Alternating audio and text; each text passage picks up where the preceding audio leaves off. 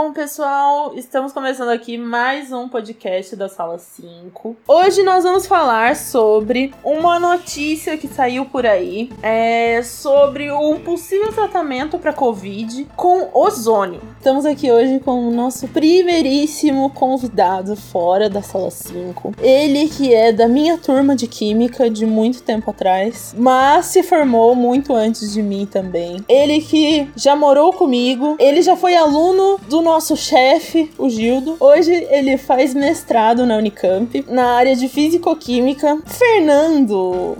Olá, pessoal. Tudo bem? Boa tarde, bom dia, boa noite para vocês, ao horário que vocês estiverem escutando. Queria primeiro então agradecer a Malê pelo convite e parabenizar o Gildo, a Cintia e o Giancarlo pelo texto. Então, bora falar de ozônio. Bom, então, de onde saiu esse tema, né? A gente recebeu vários questionamentos aí a respeito disso por causa de uma notícia que apareceu de um prefeito de Santa Catarina que fez um vídeo falando sobre um tratamento, um possível tratamento aí para ozônio, para ozônio não, um possível tratamento para COVID, onde você faria a aplicação do ozônio por via retal, ou seja, através do seu ânus. Muita gente veio perguntar pra gente se isso era verídico, se funciona de verdade, quais são as evidências. Então a gente resolveu colocar esse tema aí, já que estava despertando tanta curiosidade.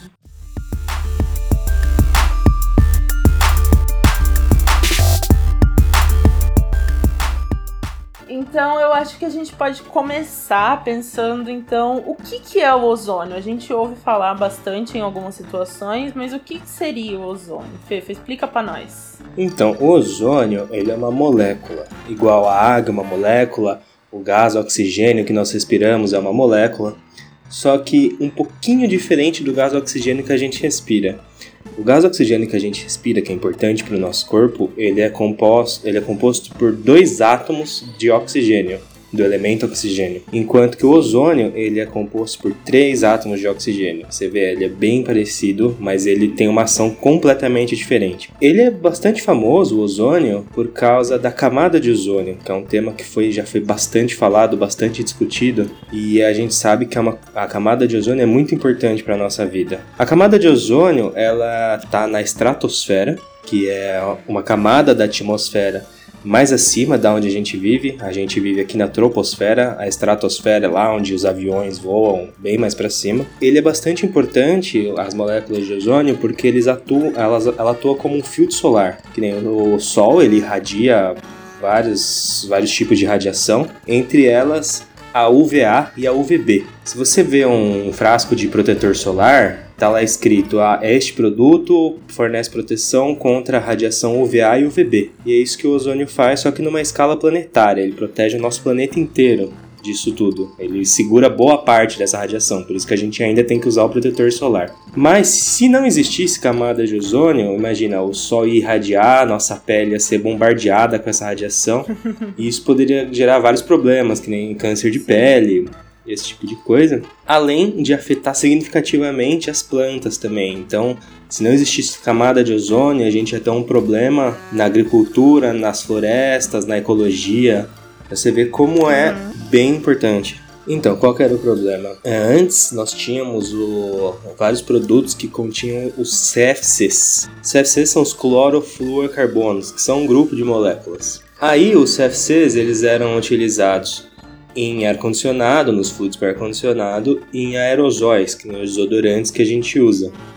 E quando esses CFCs eram jogados no ambiente, na utilização desses produtos, eles subiam até a camada de ozônio e lá eles promoviam a degradação do ozônio. O ozônio ele reagia com esses CFCs e é por isso que a camada de ozônio tinha um buraco. O, ia consumindo, consumindo, consumindo ozônio. Aí essa camada ia ficando bem fininha e esse efeito protetor do ozônio, da, da radiação, ele ia ficando cada vez menor. Mas uma coisa que é bastante interessante é que hoje a gente pode ter uma visão um pouco mais otimista sobre o buraco na camada de ozônio. Por quê? Em 2006, 2007, foi acordado que esses produtos com CFC seriam é, abolidos. Eles não, a gente passaria a procurar alternativas para eles no mercado. Porque foi constatado pela ciência e o trabalho também da divulgação científica que dá de como seria prejudicial continuar utilizando esses produtos. Aí você vê, lá em 2006, 2007 eles foram proibidos e hoje em 2020 a gente está vendo como isso foi benéfico para a gente, como a gente acertou em seguir a ciência. Então, bom, fica essa reflexão para a gente ele tá diminuindo, né? Eu tava vendo isso também. E é por isso que a, o buraco na camada de ozônio é, perdeu, digamos assim, um pouco de espaço para aquecimento global, que as causas, que nem a emissão descontrolada de CO2, a emissão de metano, esses, esses tipos de compostos, ainda não tiveram uma ação tão firme quanto a gente teve com os CFCs anos atrás. Sim, e era um problema extremamente sério, né? Uhum. E é engraçado porque, por exemplo, se você parar pra pensar, não é uma coisa que você sentiu no seu dia a dia, assim, nossa, o ar-condicionado parou de funcionar, então não posso mais usar meu desodorante de espirrar por causa disso. Não, não, não foi uma coisa que impactou no nosso, no nosso dia a dia, né? E ainda assim tá fazendo uma diferença literalmente no planeta inteiro. É, exatamente. Então, que nem é nessa, nessa questão que a gente estava falando sobre as emissões de CO2. É, novas tecnologias são pesquisadas, que nem hoje a gente vê uhum. a, o quanto a importância se dá à utilização do carro elétrico, como é investido em a pesquisa em tecnologia para que isso se torne uma opção viável. Aí imagina, daqui uns 20 anos a gente vê as pessoas falando, olha, em 2020 começou essa coisa nova que era o carro elétrico. Hoje todo mundo está usando carro elétrico já faz 5 anos, 10 anos, e olha como a qualidade do ar melhorou, olha como a nossa vida está melhor, olha como o meio ambiente já está conseguindo se recuperar. Então é nesse sentido que espero que as coisas andem. Nossa, que sonho, teremos. Refinha, você falou do ozônio, você falou que é uma molécula. Ela é uma molécula de oxigênio, né? Uma outra coisa que a gente sabe que é só oxigênio é o gás que a gente respira, né? A molécula só tem oxigênio. E sabendo que os dois são formados só por átomos de oxigênio, qual é a diferença entre eles? Por que, que por exemplo, eu não poderia respirar ozônio? Então, né, a gente vê como um átomo só faz tanta diferença. Para a gente falar um pouco da diferença sobre eles, a gente tem que pensar no conceito da oxidação, que é um fenômeno que acontece na natureza, é um tipo de reação química propriamente dita. É, a oxidação a gente vê várias vezes no nosso dia a dia, que quando o metal enferruja, ele está sendo oxidado. Quando um vinho vira vinagre, lá você guarda o vinho é, do jeito errado, ele vira vinagre, é porque ele está sendo oxidado. Aí a gente vê já vê a semelhança, né? O, o elemento chama oxigênio e existe um fenômeno que chama oxidação. Então, oxigênio está ligado com oxidação. Como o ozônio tem mais um átomo a mais de oxigênio do que o gás que nós respiramos, então ele consegue ser um mais poderoso oxidante que o gás oxigênio O2, o ozônio O3, o oxigênio O2. E como a gente vê que a oxidação tem todo esse poder mais ou menos corrosivo que a gente está falando, é, a gente vê como se a gente respirasse o ozônio, provavelmente ele ia fazer mal. No caso, ele faz. Se a gente respirasse o ozônio, ele ia irritar nossas narinas, ia causar problemas no nosso organismo. E não se deve administrar ozônio de maneira irresponsável, exatamente por causa desse alto poder oxidante dele. Mas aí a gente pensa, ah, mas por que, que o ozônio lá em cima tá quietinho, ele não tá oxidando as coisas, ele tá na camada de ozônio, e aqui embaixo ele seria tão nocivo? Aí a gente tem que pensar em outra coisa que no caso é pressão. Quando a gente vê lá na nos filmes, nos documentários, as pessoas que escalam aquelas montanhas super altas, tipo o Monte Everest, elas geralmente elas levam um cilindro de oxigênio para conseguir respirar. Isso acontece porque quanto mais alto no nosso planeta, mais baixa é a pressão. É como se os gases estivessem mais distantes, mais devagar, se movimentando de uma forma mais devagar. Então lá o ozônio ele perde um pouco desse poder oxidante lá em cima ele perde esse poder oxidante exatamente por estar em uma pressão mais rarefeita. Mas se a gente trouxesse o, ozônio lá de cima, lá daquela pressão baixa, para cá onde a gente vive, que a pressão é mais alta, o ar está mais, mais pressurizado, digamos assim, aí sim poderíamos ter problema com as propriedades oxidativas dele. Tá, entendi. É engraçado a gente pensar que o mesmo processo que enferruja um metal é o processo que faz o Uhum. ozônio oxidar. Então, é o, é- o ozônio é um gás, né? E o metal que tá ali oxidando, a gente consegue ver. Eu acho que é interessante a gente pensar que é o mesmo processo e o mesmo princípio e ele é aplicado em coisas completamente diferentes. Essa coisa de falar em oxidação, ela parece um negócio super complexo, assim, mas na verdade, é, quando a gente fala que alguma coisa tá oxidando, que a gente falou do metal enferrujando, é só mais uma reação química. E quando alguma coisa oxida, é, as ligações que ela tava fazendo ali, elas vão quebrar e esse composto, essa substância, vai se transformar em uma outra, né? Então ela tá meio que se destruindo ali, ela tá se transformando em outra coisa. É, e outro lugar que a gente pode ver é onde que a oxidação é empregada dessa forma um pouco mais agressiva, mais é, destrutiva, é no tratamento de água, né? Que o, o ozônio ele é utilizado para tratar a água porque ele é capaz de degradar matéria orgânica. Quando você fala em degradar, o que exatamente você quer dizer? De degradar tá ligado a essa ideia de quebrar. Quando a gente borbulha ozônio numa piscina, numa água, a, o ozônio ele vai sair quebrando tudo que ele vê pela frente. Ele vai pegar gorduras, ele vai pegar resíduos que tiverem carboidratos, proteínas, todas essas, essas moléculas orgânicas, e ele vai lá oxidando, oxidando, oxidando e pode chegar até a transformar tudo em gás carbônico. Então é por isso que, por exemplo, Uhum. quando a gente usa o ozônio para tratar, vamos supor que nessa água tem bactérias. As bactérias elas têm uma parte bastante importante do organismo delas que são as gorduras. Então, se a gente borbulhar ozônio, o ozônio vai degradar, vai quebrar todas essas gorduras e as bactérias vão acabar morrendo. Eu ia perguntar isso mesmo. Se o ozônio na piscina, jogando ele lá, ele mata os micro-organismos, por que eu não posso, sei lá, colocar, usar o ozônio para matar os micro-organismos que causam doenças? Não só o coronavírus, mas não sei, um vírus de gripe ou uma infecção. Então, é porque o ozônio ele não é inteligente, né? Que nem ah, o ozônio ele é oxidante. Se a gente colocasse ele no nosso corpo, ele não ia chegar aqui e falar: puxa vida, eu vou procurar agora os vírus, as bactérias que eu quero atacar para ajudar a pessoa que eu fui injetar. Na verdade, o, o nosso corpo ele tem as células do nosso corpo elas são até que parecidas com as bactérias. Elas têm gorduras, elas têm proteínas, Uhum. elas têm carboidratos e o ozônio ia sair arrebentando tudo, né? Que nem o coronavírus, Sim. muito provavelmente ele fica mais concentrado no aparelho respiratório da pessoa, é, no pulmão, na traqueia, no nariz, né? Se a gente injetasse o pelo reto, nossa, ele ia chegar arrebentando no reto, arrebentar o intestino, arrebentar o estômago. Então é meio complicado falar que ozônio via retal ia atacar o coronavírus no sistema respiratório.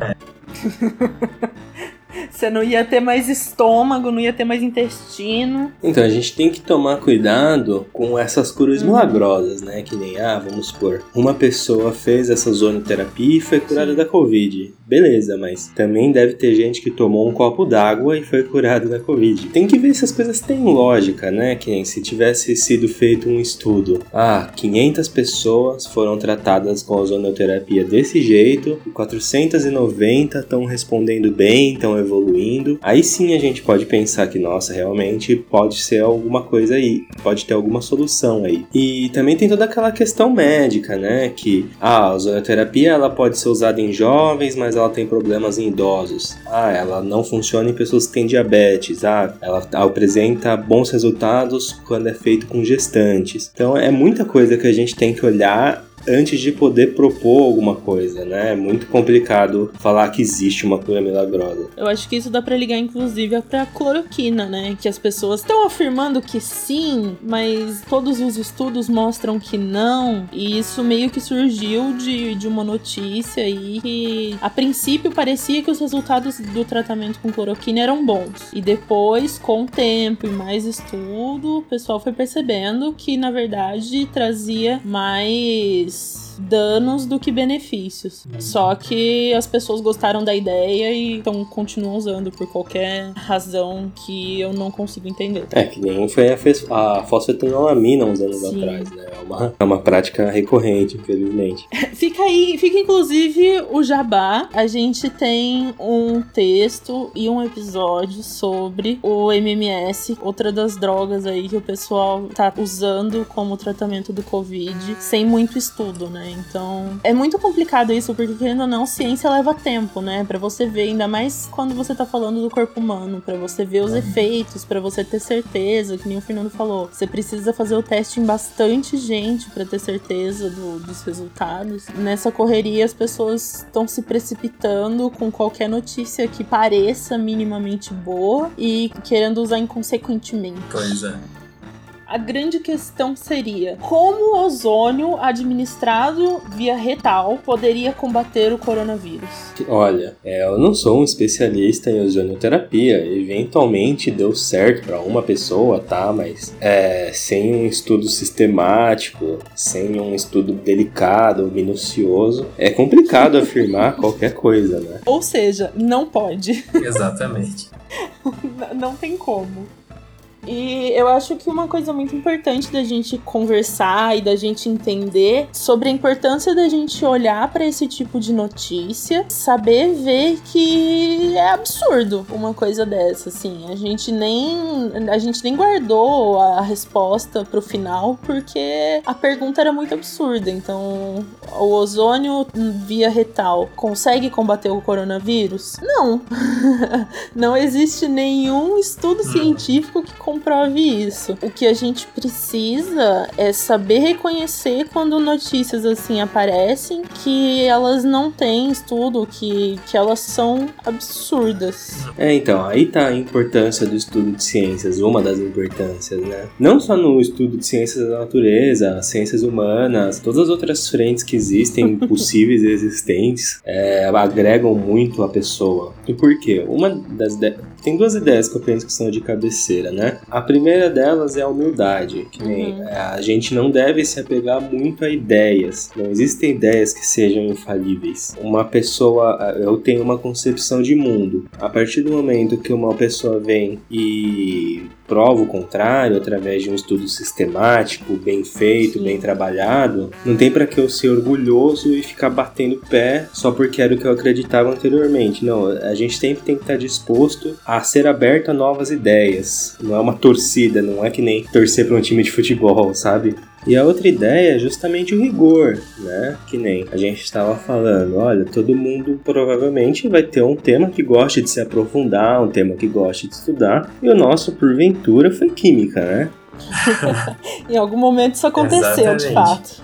A gente ficou muito tempo estudando química, muitos anos das nossas vidas. Bastante. E tempo. exatamente todo esse tempo, todo, todo esse esforço em cima desse tema, foi o que deu pra gente uma visão mais ampla da química, mas isso não quer dizer que eu seja especialista em tudo. Que nem, beleza, eu sei alguma coisa de química, mas, e por saber essa alguma coisa de química, eu tenho esse rigor, eu não aceito qualquer coisa que me digam, que nem, uhum. ah, é, se você injetar ozônio pelo reto vai te curar da Covid. Bom, é, tudo que eu estudei durante muito tempo me fala, me mostra que essa não é uma ideia muito plausível. Então, se eu sou rigoroso nessa área que eu estudei tanto tempo, por que, que eu, não, eu vou desmerecer as outras áreas? Que nem, eu sou alguma coisa de química, eu sei, mas eu não Nossa. sou especialista especialista em biologia, uhum. eu não sou especialista em política, eu não sou especialista em literatura. Então, aquela discussão que estava tendo uns tempos atrás, né? Ah, o nazismo é de direita uhum. ou é de esquerda? Eu não sou especialista Sim. nesse tema, mas eu tenho que procurar alguém que seja e é para essa pessoa que eu vou perguntar, para uma pessoa que se interessou e quis dar essas perguntas exatamente. Não é o prefeito de Itajaí chegar do nada e propor um tema sem conexão, sem estudo. É, a gente tem que ser rigoroso com as nossas referências e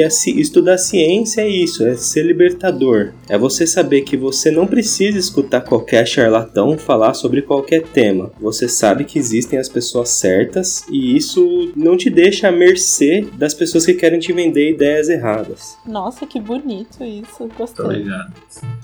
E é basicamente o que a gente tá fazendo aqui também, né? Querendo ou não, tentando levar informações e tentando levar verdades baseadas em referências confiáveis. Então, são pessoas que também consultaram outras pessoas para poder faz, falar o que elas estão falando, para ajudar as pessoas que veem essas notícias e vão atrás de uma referência, de uma fonte, né? Porque não sei, eu, principalmente hoje em dia, toda notícia que eu vejo, ainda que ela não pareça absurda, eu vou atrás primeiro para saber se ela é verdade, assim. Então, ver se a pessoa que tá postando aquilo sabe do que tá falando, se o site que a pessoa tá postando faz sentido. Acho que essa questão é muito importante. Mas nossa, o Fefa falou muito bonito, vamos deixar assim. então, é, eu acho que é um exercício que a gente tem que fazer, inclusive, é não querer humilhar as pessoas pelo erro. Que nem se uma pessoa chegasse para mim e falasse exatamente isso, ah, o, o, o ozônio no reto cura Covid. A minha postura não deveria ser chegar para ela e falar, ah, sua burra. Uhum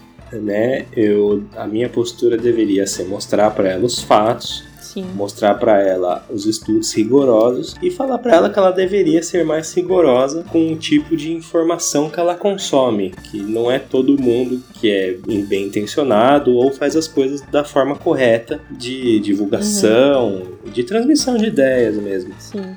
Gostei. E fica também a crítica ao sistema acadêmico vigente, né? A gente cobrar rigor não quer dizer que a gente deva ser preciosista. Tá certo que a gente precisa ter mais sistematização, mais precisão, mais validade em tudo que a gente uhum. faz. A gente precisa ser rigoroso no nosso dia a dia. Mas isso não quer dizer achar que a, a universidade é um mundinho descolado do resto do planeta. Uhum. Achar que dentro da universidade é onde a gente faz as coisas certas e fora dela é um monte de gente vivendo na Idade Média, sabe? E exa exatamente esse pensamento de descolar a universidade da realidade do resto das pessoas possivelmente está atrelado aos ataques que a universidade sofre hoje em dia. Triste. Então é muito importante a gente tentar fazer esse trabalho de integração entre a ciência, a linguagem científica, o método científico com todo o resto da sociedade. Fefinho, o que você quer dizer com método científico?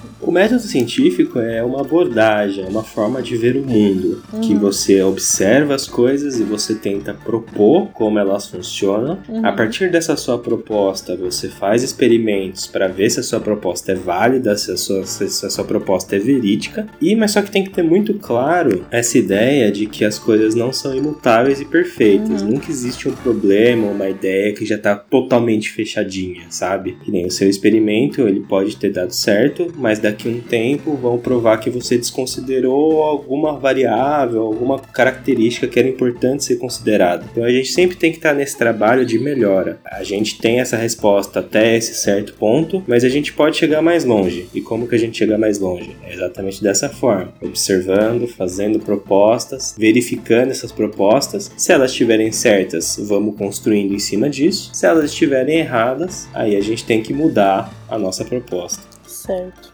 Então eu acho que agora a gente pode ir para a parte de indicações.